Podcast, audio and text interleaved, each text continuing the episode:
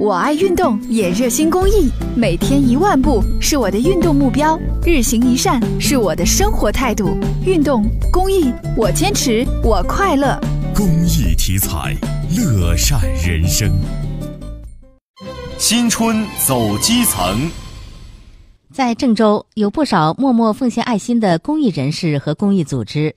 平安金水志愿者联合会从二零一三年成立至今，先后组织了上千场爱心志愿活动。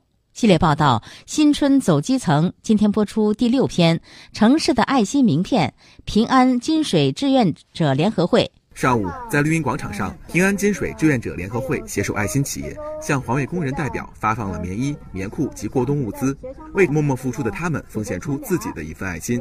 平安金水志愿者联合会副会长张素彩：“他们是城市的美容师，辛苦一年了，让他们也开心的过个年。”说起平安金水志愿者联合会的成立，张素彩告诉记者：“和谐社会不仅需要专业力量的支持，更需要社会上无数爱心人士和爱心团队共同去努力维护。”在二零一三年之初，他和他的小伙伴们就有了成立这样一个爱心组织的想法，把我们金水辖区这些热爱公益的团体都组织起来，纳入到我们平安金水联合会这个里边，啊，共同为我们辖区的这个平安和谐做贡献。那我就在团市委进行了注册，有机构有人员，所以我这个活动就开展的比较好。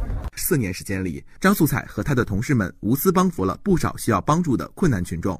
回首自己的帮扶路，一个年仅四岁、患有小儿麻痹症、父母双亡、无钱医治的小女孩，让张素彩最为难忘。她的情况不太好，在医院里边做康复，需要很多的费用，给她发起了好多次的就是募捐活动。刚好我认识了有一个八十多岁的老中医，这个老先生收她的费。三年来，经过针灸啊，还有这个康复治疗啊，现在已经呃恢复的很好了。目前，平安金水已经成为城市的一张爱心名片。展望二零一七年。张素彩说：“他们今后要做的还有很多，因为爱心永远在路上。在一七年这一年当中啊，我准备让更多的人士参与到我这个志愿者团队当中，让我们的志愿者能帮助到更多需要关爱的人。”